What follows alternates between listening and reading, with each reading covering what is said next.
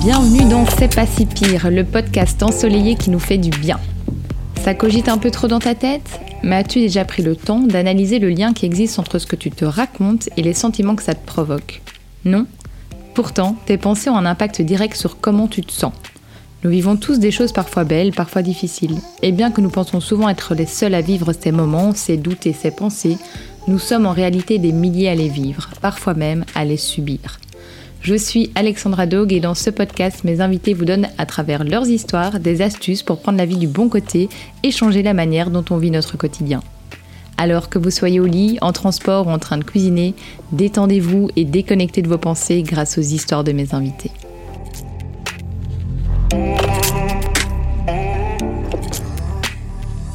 Bonjour à tous et bienvenue dans ce 23e épisode de C'est pas si pire. Cette semaine, nous accueillons Fio, une demoiselle pétillante et dynamique que je suis ravie de vous présenter dans cet épisode. Fio, vous allez le voir, vient nous raconter une partie de son histoire qui traite du trouble de la personnalité borderline. Alors, qu'est-ce que c'est?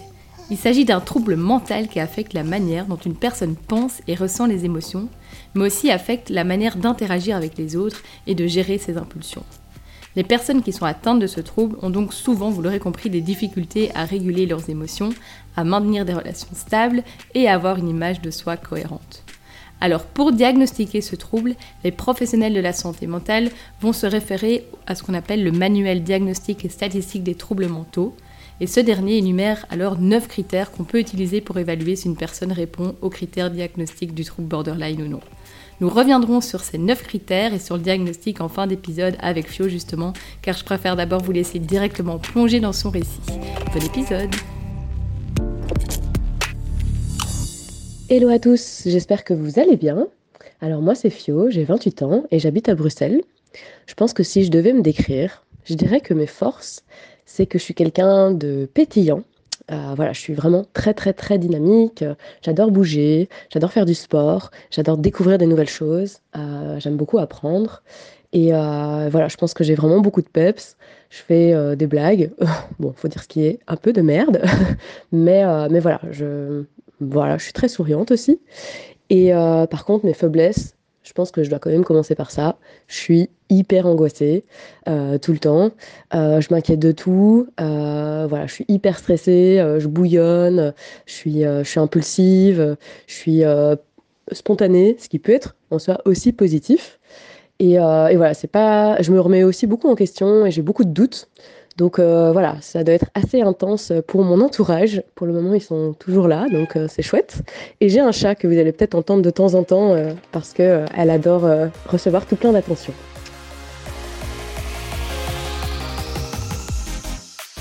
L'histoire que j'ai à vous partager aujourd'hui dans cet épisode, c'est que j'ai été diagnostiquée cette année, à l'âge de 28 ans, du trouble de la personnalité borderline. Ce trouble, euh, il, se, manifeste vraiment à l'adolescence ou au début de l'âge adulte, ce qui a été entièrement mon cas. Et donc du coup, euh, bah, mon histoire est la suivante.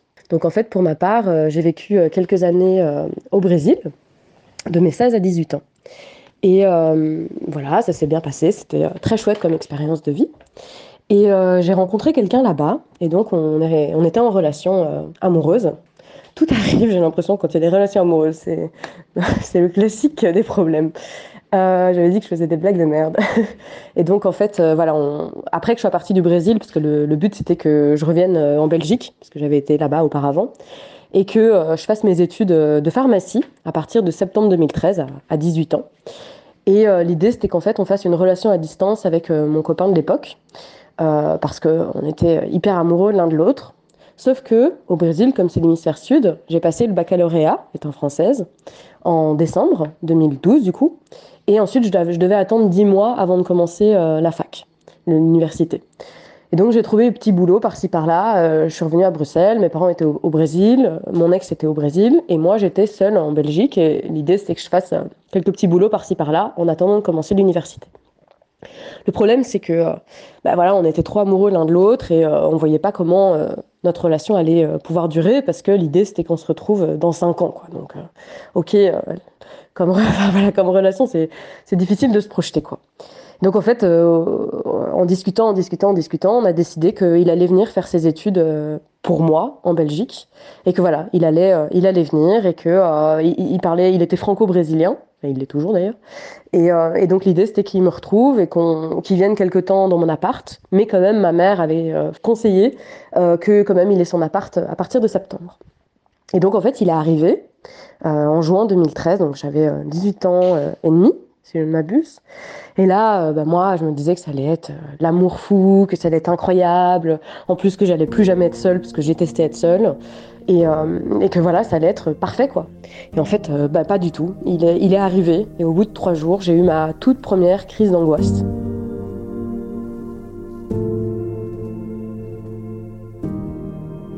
Donc faut savoir que j'avais déjà eu, on va dire ça comme ça, des attaques de panique depuis toute petite parce que euh, j'ai très très peur de la mort et de ce qui se passe après. Et donc depuis déjà toute petite, je demandais à mes parents euh, s'ils n'allaient pas mourir. Quoi. Et je faisais des rêves où j'avais peur qu'ils meurent. Et, euh, et j'avais vraiment très très peur de ça et je trouvais pas de remède pour, pour accepter que j'allais mourir un jour et de pas comprendre ce qui allait se passer après. Que je pense que pendant mon adolescence, de mes 12 à 18 ans, j'ai tout intériorisé. quoi. Et donc j'en parlais à plus personne. Mais moi, la nuit, je me réveillais en, pleine nuit, prise de panique, à, stresser. Et en fait, j'étais obligée de me donner des baffes pour euh, penser à autre chose, tellement ça me... Enfin, j'imaginais la mort comme le néant pour l'infini, seul pour toujours aussi, et ça me... Ça me j'arrivais plus à respirer, quoi. Mais c'était pas encore pour moi des réelles crises d'angoisse quoi. Plus de ouais de la panique quoi. Mais là euh, on en revient du coup à juin 2013 mon ex euh, vient. Et là euh, première crise d'angoisse. Ça reste flou parce que c'était il y a dix ans mais je sais qu'en fait je j'arrivais plus à respirer mais je crois que le plus dur en fait c'est que j'ai vraiment eu l'impression que j'allais mourir là maintenant tout de suite j'ai vraiment eu la sensation de ce qu'on appelle du coup la sensation de mort imminente et c'est le pire c'est la pire chose que j'ai pu vivre de toute ma vie Euh, et, donc c'était euh, vraiment très difficile. Je savais pas ce qui m'arrivait. Je, je connaissais même pas le mot angoisse. J'avais, c'est vrai que dans ma famille, euh, j'ai été, j'ai eu une, une, une, enfance relativement stable, mais j'ai toujours été hypersensible. Je ne connaissais pas ce mot-là à l'époque non plus. Et euh, mes parents, euh, ils m'ont éduqué comme ils le pouvaient. Et je leur reproche absolument rien. Mais c'est vrai qu'ils ont parfois un peu du mal à comprendre et à gérer leurs propres émotions. Du coup, ils me disaient souvent que je dramatisais et que j'étais une princesse et j'exagérais et ce genre de choses. Et donc c'était, c'était pas toujours facile à la maison quand j'étais enfant. Et, euh, et donc j'ai pas du tout appris quand j'étais enfant à savoir euh, contrôler mes et comprendre en fait ne serait-ce que comprendre mes émotions. Et donc là euh, bah, je comprenais pas du tout ce qui m'arrivait. J'ai très vite eu le, ce qu'on appelle donc le syndrome de dépersonnalisation. Donc euh, je me rappellerai toujours j'étais avec mon copain de l'époque et d'un coup j'ai été prise d'une crise de colère et je lui ai envoyé un, un, une boîte de une boîte de carottes râpées à la gueule. Il l'a esquivé mais euh, voilà, je lui ai envoyé ça et en fait, je me suis vue le faire ça quoi. Donc ça c'est vraiment le, principe du syndrome de dépersonnalisation des réalisations où euh, je me sentais complètement en dehors de mon corps et je me suis même vue et ensuite je me rappelle, je, l'ai regardé et je me suis excusée, j'ai dit mais qu'est-ce qui vient de se passer? Enfin que m'arrive-t-il quoi? Et donc c'était vraiment très dur euh, et, je me rappelle lui avoir dit écoute euh, si, euh, si, si, ça persiste, je, je, je vais pas pouvoir continuer de vivre, quoi. C'est, pas possible. Je sais pas ce qui m'arrive, mais, euh, mais c'est pas possible. Enfin, je, je, vais être obligée de me suicider, même si j'en ai pas envie parce que j'ai peur de ce qui se passe après la mort, mais il va falloir que je fasse ça parce que c'est pas possible autrement, quoi. Donc en fait, les, les, choses sont très mal finies entre nous, puisque euh, donc tout ceci s'est passé en fait en, en un mois où euh, bah, finalement euh, je l'ai trompé pour euh, le quitter parce que j'arrivais pas à faire autrement. Et même comme ça il, a réagi d'une manière plutôt enfin trop gentille à mon goût. Et donc bah, je me suis auto-mutilée pour pour, bah, pour je sais pas j'avais l'impression que j'étais pas punie comme je devais être punie de parce que c'était honteux ce que j'avais fait. Et donc bah voilà je me suis auto-mutilée pour je sais pas il fallait que j'ai une punition. Et puis en plus ça c'est vrai quand je m'auto-mutilais bah, je je, ça me permettait en fait d'oublier un peu cette euh, douleur mentale que je ressentais dans la vie de tous les jours pour vraiment la focaliser sur la douleur physique. Donc en fait tout ça, ce sont vraiment euh, tout ce que j'explique ici, ce sont des symptômes du trouble borderline, mais que je n'avais aucune idée que j'avais, enfin je ne savais pas à l'époque que j'avais ce trouble. Et donc j'ai rompu et je me suis dit que tout allait maintenant bien aller, que voilà, euh, bah, évidemment je culpabilisais à mort pour ce qui s'était passé avec lui. Si vous entendez des bruits bizarres, des fois c'est mon chat qui est surexcité et qui court dans l'appartement tout va bien. Euh, et donc voilà, j'ai rompu. Je me suis dit que j'allais reprendre une vie sereine, j'allais commencer la fac, que ça allait bien se passer, etc.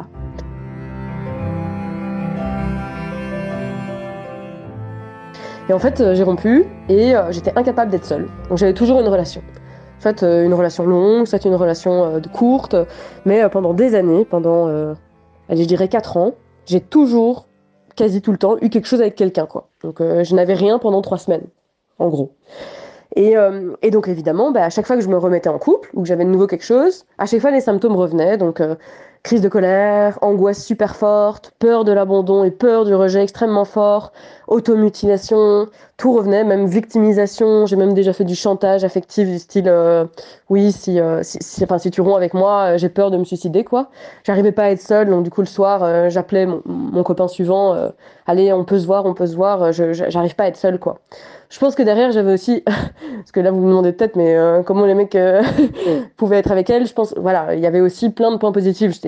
Bah, quelqu'un de très intense, euh, voilà, j'étais euh, très dynamique, euh, j'étais toujours très souriante. Je pense que j'étais aussi très gentille. je, bah voilà, je, faisais beaucoup de surprises aussi.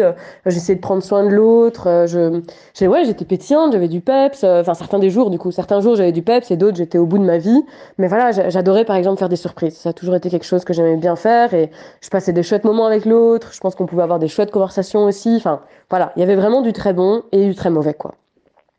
Et donc en fait, euh, bah, euh, ça a été de pire en pire. Mon état s'est vraiment empiré euh, au fur et à mesure des, mois quand j'ai commencé la fac. Et je me suis vraiment écroulée, quoi.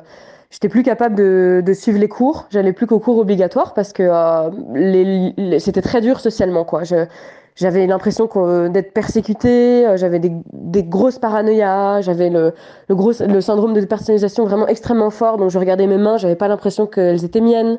J'avais des crises d'angoisse du coup. Donc pour les angoisses, faut, faut se dire que moi je voir un peu comme trois états. Il y a l'état classique où on est juste euh, pas angoissé, et puis après il y a trois états. C'est comme ça que moi je le perçois. Il y a l'état angoissé, donc euh, voilà, c'est pas trop fort, c'est pas trop intense, mais c'est quand même une sensation désagréable dans son corps. Et ce qui est compliqué, c'était que euh, ben, c'est chronique en fait. Donc ça dure pas juste quelques minutes, ça dure quelques heures, voire quelques jours. Ensuite, il y a la montée d'angoisse. Donc là, ça devient plus intense. Ça prend d'un coup. Je suis plus capable de faire autre chose parce que je pense à ça. Et là, euh, quand cette montée d'angoisse, elle arrive, il y a un peu euh, deux choses qui peuvent se passer. Soit j'arrive à me calmer, par exemple en me concentrant sur ma respiration ou euh, en me disant que ben c'est pas grave, si une crise doit arriver, eh ben elle arrivera, j'en ressortirai parce que ce ne sont que des émotions et les émotions ne peuvent pas tuer. Ou alors ça c'était plutôt le cas avant, plus maintenant, cela devient une crise, donc la montée d'angoisse devient une crise, et là, euh, bah, en gros, c'est sensation de mort imminente, donc j'ai vraiment la sensation que je vais mourir là, maintenant, tout de suite, quoi, euh, c'est indéniable, ça va arriver, quoi, et euh, ça dure bah, quelques secondes, une minute, je dirais, et ensuite, bah, il faut que je marche, donc il faut que je bouge, il faut que je, je fasse quelque chose, je dois être active, je dois bouger, quoi, euh, ça s'est prouvé, je crois, scientifiquement. Et puis après, il me faut 6 heures pour m'en remettre. Quoi. Donc 6 heures où je suis euh, allongée dans un lit à attendre de récupérer de l'énergie, tellement ça m'a euh, ça m'a bouffé. quoi. Je dirais pas tué parce que c'est pas le cas du coup, mais c'est vraiment très très fort. Donc une crise d'angoisse, ça j'en ai pas eu depuis décembre 2018, donc ça date. Hein. Mais à l'époque, bah, voilà, je savais pas ce que j'avais. J'ai commencé à avoir des psys. j'ai, enfin voilà, enfin, ça n'allait quoi qu'il arrive pas quoi. Et mon état s'est dégradé. Les relations amoureuses que j'avais étaient très instables, mais en même temps, je créais moi-même cette instabilité avec mes crises de colère euh, et mon, instabilité et mon impulsivité surtout euh, et ma violence verbale de l'époque. Et donc en fait, euh, je ne me sentais bien. Bah, je buvais beaucoup. Ça, c'est vrai que je buvais plus ou moins. tous les jours, au, soir, je sortais quoi, beaucoup, et ça me faisait du bien de boire parce que j'avais un peu l'impression d'oublier ce qui se passait, et j'angoissais un peu moins. Mais, euh, mais voilà, euh, heureusement, je me suis pas tournée vers la drogue. J'ai eu de la chance d'avoir euh, aussi une famille qui, je sais pas, je présume, qui m'ont éduquée de façon à me dire que la drogue c'est mal et donc j'ai jamais été vers ça. Mais je fumais quand même un paquet de clopes par jour et je buvais beaucoup. Pas au point d'être, enfin, j'étais toujours consciente, mais c'était plus la régularité, quoi. Je buvais tous les jours, je sortais jusqu'à 5 heures du matin et puis rebelote le lendemain, quoi. Et puis, et puis, ben voilà, à un moment, j'ai décidé de, de passer aux antidépresseurs. Donc euh, je suis restée sous antidépresseur pendant un an et demi. Et je dois dire que cette période de ma vie, euh, bah, je m'en rappelle très peu en fait, parce que euh, j'étais dans un flou total. Donc ouais, c'est un peu malheureux, mais je crois que j'étais quand même plus calme. j'étais tout le temps en syndrome de dépersonnalisation, donc euh, celui dont je vous parlais où je me sentais en dehors de mon corps. Et du coup, j'ai une très très mauvaise mémoire de cette période, alors que pourtant de base, je suis quelqu'un qui a quand même une assez bonne mémoire, surtout chronologique. Là, ça, me paraît très flou, quoi. Vraiment, euh, c'est très flou. Euh, ouais, je me rappelle que, très peu. Je sais juste que ça n'allait pas, que j'étais vraiment pas très chouette dans mes relations amoureuses.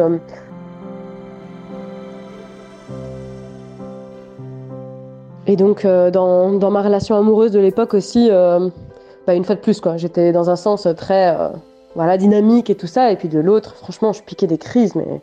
Enfin, le pauvre, quoi. Le, celui de l'époque, vraiment, j'ai beaucoup de. Je, je, je, garde, je pense, néanmoins, la culpabilité par rapport à, à, tout ce vécu. C'est sûr que voilà, il faut maintenant vivre avec tout ça. Et, et donc, en fait, tout a commencé à changer quand euh, en 2017, euh, bah, j'ai décidé d'arrêter mes études. De toute façon, je crois que j'étais plus euh, finançable, donc c'était pas possible. Et là, mes parents, qui entre-temps avaient déménagé à Lyon, en France, m'ont posé un ultimatum. Ils m'ont dit, enfin, ils m'ont limite forcé à rentrer, enfin, du coup, à aller en France, que je n'avais jamais vécu à Lyon, pour, pour vivre, peut-être pas chez eux, mais près d'eux, quoi. Et c'était ça qu'ils voulaient, quoi. Et moi, j'ai refusé. Je sais pas pourquoi, parce que j'avais presque plus d'amis euh, à Bruxelles à ce moment-là. Mais j'ai refusé et j'ai dit que je voulais rester à Bruxelles et que je voulais travailler euh, ici et être indépendante financièrement. Enfin, en fait, non. J'ai dit que je voulais travailler ici. Ils ont dit d'accord, mais dans ce cas-là, tu es indépendante financièrement. Et j'ai dit très bien. Et je sais pas, je, crois que j'ai été pris d'une motivation de euh, ça va aller, quoi. Je, restais bizarrement très optimiste. Je pense parce que bah, ma confiance en moi peut être très up and down d'un jour à l'autre, comme mon humeur, du coup. Et euh, je sais pas, euh, j'étais convaincue que ça allait aller. Je sais pas pourquoi, mais euh, tant mieux puisque ça va bien maintenant. Et donc, et donc voilà, en fait, j'ai trouvé un, un job en tant que vendeuse dans un magasin de jeux de société. Et parce que j'étais passionnée de jeux de société en plus de la pharmacie. Évidemment, je gardais à cœur le fait d'avoir arrêté mes études. Ça, ça a été très dur pour moi parce que c'est vrai que mon père m'avait toujours dit enfin, c'était pas ouf de sa part, mais bon, voilà, il comprenait pas à l'époque, il savait pas que j'avais un trouble et tout, et il, m'a menacé euh, sans le vouloir en disant euh, fais gaffe, si t'arrêtes tes études, tu vas finir caissière. Bon, c'est clairement pas la meilleure chose à dire, mais je comprends que voilà, il, s'inquiétait pour moi, il comprenait pas ce qui m'arrivait. Quand j'étais à l'école euh, jusqu'à mes 18 ans, j'avais toujours des très bonnes notes. Qu'est-ce qui se passe, quoi? Mais, mais voilà, j'ai trouvé un job en tant que vendeuse dans un magasin de jeux, et puis bah, ça se passait très bien. Et, euh, et, puis sur le côté, je sais pas, je crois que c'est venu un peu comme ça. Euh, bah, peut-être que dans le magasin aussi, on me disait que je faisais du très bon boulot, alors ça me faisait du bien. Puis je me suis mise en couple avec quelqu'un d'autre qui est aussi un ex, mais qui était déjà plus stable. Euh, c'était déjà plus stable entre nous, je trouve. Et, donc, je sais pas, j'ai commencé à avoir une certaine rigueur. Euh, j'ai commencé à faire du sport. Ça, je me suis rendu compte que le sport, ça devenait. Bah, en fait, c'était très bien et que j'étais un peu addict à ça. Donc ça, ça m'a fait beaucoup de bien. Et puis, euh, bah voilà, vraiment de fil en aiguille, euh, les choses ont commencé un peu à s'améliorer, si ce n'est le, côté social. Donc mes angoisses, elles étaient euh, moins fortes, donc j'arrivais mieux à vivre, sachant qu'auparavant, quelques années plus tôt, bah, j'avais honnêtement, je me sentais angoissée toute la journée, quoi. Et jusqu'au jour où les angoisses sont même arrivées dans mes rêves. Donc là, je me disais, mais mon Dieu, comment je vais faire pour vivre. Heureusement que j'ai tellement peur de l'après-mort que du coup, j'ai jamais fait de tentative de suicide. Mais là, euh, si on revient du coup à 2018, euh, ouais, je commençais vraiment à, à, me sentir de mieux en mieux. Et ça, du coup, c'était euh, très positif. Sauf sur le côté donc social où j'ai commencé à avoir des, des, des angoisses sociales à euh, en fait à me dire que potentiellement euh, enfin j'ai commencé à avoir un stress du style mais qu'est-ce qui se passe si d'un coup je n'arrive plus à parler quoi. Donc je suis en face de quelqu'un et je n'arrive plus à, à, à parler. Qu'est-ce qui se passe quoi? Je vais être prise pour une conne. Qu'est-ce qu'on va penser de moi? Et donc voilà au début c'est c'est arrivé comme ça au boulot euh, quand j'étais en train de vendre des jeux de société à un client. Je suppose je sais pas peut-être qu'il m'a regardé bizarrement et que euh, et que j'ai je sais pas j'ai bugué enfin bref. Et c'est ça c'est devenu de pire en pire. Et là maintenant ça va de mieux en mieux et du coup, dans mon parcours, euh, bah, ensuite, euh, j'ai fait un test pour savoir, euh, parce que des amis m'ont dit qu'ils pensaient que j'étais HP, donc haut potentiel. Donc j'ai fait un test qui s'avérait du coup être confirmé, surtout de manière hétérogène. Donc ça veut dire que il y a différentes sections quand on fait un test pour savoir si on est au potentiel. Et moi, je l'étais particulièrement dans la rapidité et la mémoire, mais pas par exemple dans la culture générale, quoi. Donc c'était pas dans tout. Et donc ça, ça m'a fait beaucoup de bien. Ça m'a permis vraiment de me dire, ok, c'est pour ça que je me sens autant en décalage. Le, neuropsy avait dit qu'en plus j'étais hypersensible, donc du coup je me suis dit, ok, c'est pour ça. ça tout s'explique, quoi. Tout s'explique, ok, ok, ok. Mais en attendant, il y avait quand même encore quelque chose qui posait problème. C'était qu'à chaque fois que j'étais en couple, à chaque fois, j'étais euh, angoissée, mais pas euh, quand euh, j'étais célibataire. Et donc, bah, j'ai commencé à faire de plus en plus de développement personnel. Donc, j'ai lu plein de bouquins, j'ai commencé à faire la méditation, du yoga, du sport, le Miracle Morning. Je sais pas si vous connaissez, c'est le principe de se lever plus tôt le matin pour faire des choses pour soi. J'ai fait tout ça, j'ai fait toutes ces choses. J'ai vu une psy, on a travaillé sur mon impulsivité. Mais malgré tout, je comprenais pas pourquoi est-ce que dès que je suis en couple, je suis beaucoup plus angoissée et mon état s'empire au fur et à mesure où je suis en couple. Et donc, euh, bah voilà, j'ai continué de faire mes recherches et je crois que j'espérais trouver, euh, bah, vu que je savais que j'étais HP, j'espérais pouvoir lire dans les bouquins, euh, oui, ben voilà, c'est parce que tu es HP qu'il y a ceci qui se passe, ceci qui se passe, t'es instable, t'as tout le temps, tu te lasses facilement des choses, t'as tout le temps envie de renouveau, ta ta ta ta ta, ta quoi. Mais je ne trouvais rien, quoi jusqu'à l'année dernière, en fin d'année, où euh, j'ai vu euh, un diagnostic, euh, j'ai vu pardon des symptômes sur le TDAH, donc le trouble du déficit de l'attention avec hyperactivité, et je me suis reconnue dans quasi tous les symptômes, sauf celui de l'organisation, puisque je suis extrêmement douée pour, enfin je trouve, pour organiser. donc voilà, ça fait partie, je l'ai pas dit au début, mais ça fait partie de mes forces. Je suis une très bonne organisatrice.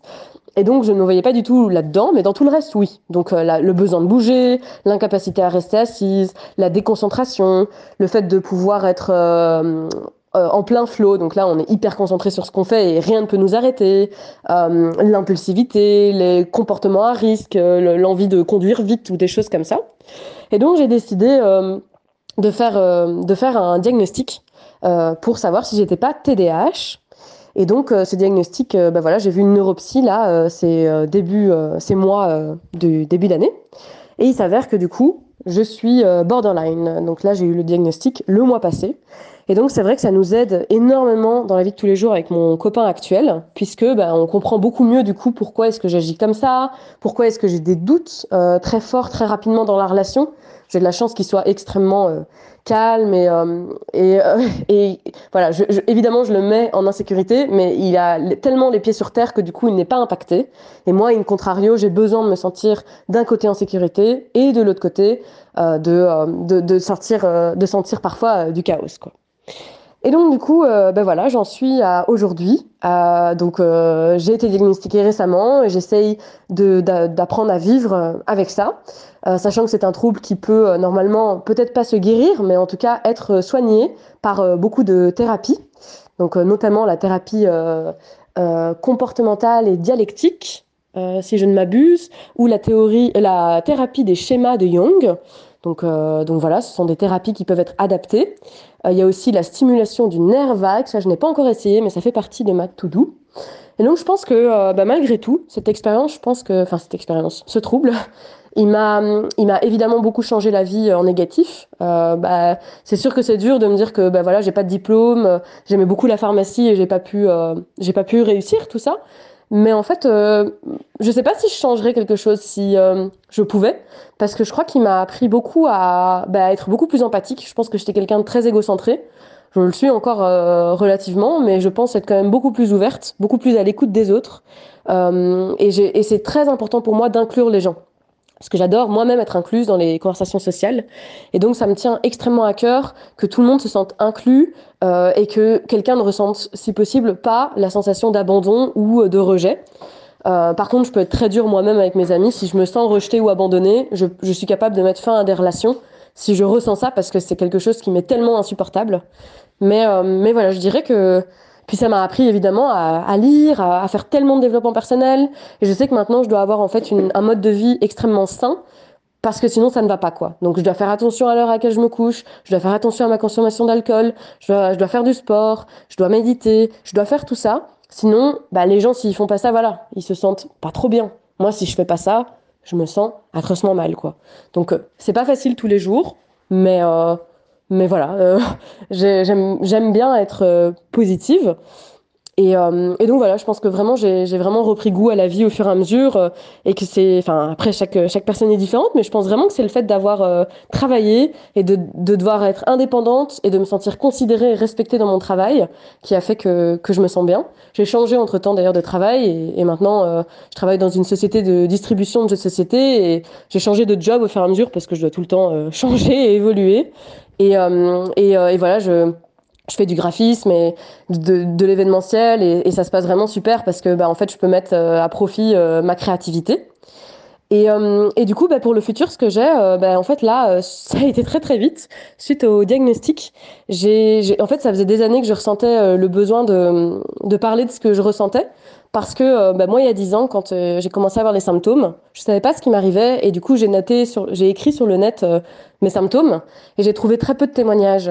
Et je cherchais des témoignages inspirants de personnes qui étaient passées par ce que j'étais passée et qui désormais étaient stables et je trouvais pas quoi. Et du coup, depuis déjà un certain temps, depuis que j'ai commencé à me stabiliser au fur et à mesure, il y a déjà quelques années. J'avais à cœur de un jour peut-être euh, faire du contenu euh, par rapport à ce que j'avais, sauf que je savais pas mettre de mots et donc c'était très dur. Je savais que j'avais un trouble anxieux, mais c'était c'était difficile pour moi. Et je crois que quand j'ai eu du coup euh, la sentence du diagnostic, ça a fait comme un comme cette dernière pièce de puzzle qui me manquait pour ben, en parler autour de moi parce que j'ai pas du tout de je suis très transparente comme personne je, je, je, peux parler très ouvertement des choses ce qui peut parfois mettre mal à l'aise les gens mais voilà c'est qui je suis j'aime être authentique et donc euh, bah là, je viens de créer euh, euh, tout récemment un site web qui s'appelle borderattitude.fr. Donc border, B-O-R-D-E-R, attitude comme attitude, A-T-T-I tude.fr et un compte Instagram Border Attitude. Et mon but en fait dans ce, sur ce site et euh, sur ce compte Instagram que je fais du coup euh, comme je peux en dehors de mes heures de boulot, c'est vraiment de, bah, de parler en fait du trouble, donc déjà en termes de psychologie, de déstigmatiser le trouble et euh, bah, je l'espère d'aider et d'inspirer des gens qui pourraient passer par, par quelque chose de vraiment difficile. en fait, c'est pour que des gens puissent recevoir le contenu que j'aurais aimé voir il y a dix ans sur, euh, sur Internet. Ça, c'est vraiment euh, mon but. Et du coup, de partager bah, des outils qui m'aident dans la vie de tous les jours, comme je disais, comme euh, le sport, la méditation, la cohérence cardiaque et tout ça pour, euh, pour, euh, pour aider. Donc euh, voilà, si jamais ça vous intéresse, vraiment je fais ça de bon cœur, je, je gagne rien. c'est vraiment le plaisir et c'est tellement un plaisir de, de faire ça parce que j'ai l'impression d'allier deux de mes passions qui sont d'un côté le design et de l'autre côté la psychologie. Je suis vraiment passionnée de ces deux, ces deux domaines-là et donc c'est c'est vraiment un plaisir de pouvoir faire ça et j'espère vraiment sincèrement pouvoir, je crois que même ne serait-ce que aider ou inspirer bah, comme dit mon copain, ne serait-ce que 5 personnes, bah, ça reste déjà 5 personnes qui peuvent être aidées et ça c'est super quoi. Si vous êtes encore avec moi, euh, merci beaucoup euh, de m'avoir écouté. J'espère que euh, ça vous aura fait peut-être du bien et si vous voyez dans les symptômes, allez faire un diagnostic. Comme vous l'aurez compris, je ne suis pas une conseillère professionnelle, donc voilà, si, ne vous auto-diagnostiquez pas s'il vous plaît parce que moi j'allais m'auto-diagnostiquer sur le TDAH et en fait c'est pas ça. Donc ne faites pas. Enfin heureusement j'ai été euh, me faire diagnostiquer. On a quand même dû euh, me pousser un peu, mais je l'ai fait. Et euh, voilà, je, je, je, vous je vous conseille vivement de faire de même. Et, et voilà, je vous envoie vraiment plein de bonnes vibes. Et puis surtout vraiment prenez soin de vous. Salut. Un énorme merci à Fio pour son partage hyper authentique. Qu'est-ce que ça fait du bien, moi je trouve, d'entendre quelqu'un parler de son trouble mental avec dynamisme et positivité et même humour. J'ai toujours été admirative des gens hein, qui se laissent pas abattre et qui lèvent la tête pour aller de l'avant. Et en écoutant euh, Fio, c'est vraiment l'image que j'ai eue d'elle. C'est exactement en plus les messages que j'ai envie de transmettre avec ce podcast et dans mon quotidien. Et donc ce témoignage est un excellent message digne des épisodes de C'est pas si pire. Au lieu de se laisser abattre et de se cacher derrière l'explication de chaque caractéristique du trouble, elle a voulu mieux comprendre ce qu'elle ressentait, ce euh, comment elle agissait. Elle a voulu mieux s'analyser pour mieux gérer ses symptômes caractéristiques. Résultat donc que je retiens, moins de crise au final, une meilleure communication avec elle-même et avec son entourage dont son copain pour mieux gérer les problèmes relationnels, et un superbe site et compte Instagram pour aider un maximum de personnes qui pourraient être atteintes de ce trouble. On accueille donc Fio dans la communauté des Sépacipériens avec grand plaisir. Alors, dans l'introduction, je vous mentionnais brièvement qu'il existait 9 critères de diagnostic selon le DMS. Et donc, il faut qu'une personne présente au moins 5 des 9 critères pour pouvoir recevoir le diagnostic du trouble borderline. Évidemment, il y a des choses en plus qui euh, s'analysent, donc ne vous fiez pas que à ces symptômes-là. Je vous laisse donc brièvement avec Fio, hein, comme promis, pour qu'elle vous les mentionne, parce que je préfère laisser euh, quelqu'un qui euh, connaît vraiment bien le trouble pour vous l'expliquer. Donc Fio, je te laisse la parole à nouveau pour nous expliquer ces neuf critères. Alors, voici les neuf critères. Le premier, c'est tu déploies des efforts désespérés pour éviter l'abandon et ou le rejet, réel ou imaginé. 2. Tu as des relations instables et intenses qui alternent entre l'idéalisation excessive et la dévalorisation de l'autre. 3. L'image que tu as de toi-même et de ton identité change fréquemment. On peut prendre pour exemple le changement soudain d'idées et de projets concernant une carrière, hello comme moi, l'identité sexuelle, le type de fréquentation et tout ça. Ensuite, nous avons en quatrième euh, trait, tu agis de façon impulsive dans au moins deux domaines susceptibles de te nuire, comme par exemple les pratiques sexuelles à risque, l'alcool ou la drogue, les dépenses, etc. 5. Tu adoptes régulièrement des comportements suicidaires, y compris en tentant ou en menaçant de te suicider et de te faire du mal, ou tu t'automutiles. 6. Tu présentes de rapides changements d'humeur qui ne durent généralement que quelques heures et rarement plus de quelques jours. 7. Tu te sens constamment vide. 8. Tu te mets en colère de façon inappropriée et disproportionnée, ou tu as des difficultés à contrôler ta colère. Et enfin, 9. Tu as des pensées paranoïaques, donc euh, par exemple idéation persécutoire, ou des symptômes dissociatifs sévères, qui sont déclenchés par le stress. Donc symptômes dissociatifs, ça veut dire qu'en fait on se sent en dehors de son corps, on a un peu l'impression d'avoir une caméra devant nous. Euh, voilà, donc ça ce sont vraiment les 9 traits du trouble borderline les plus importants. Et pour être diagnostiqué comme tel, il faut avoir au moins 5 traits.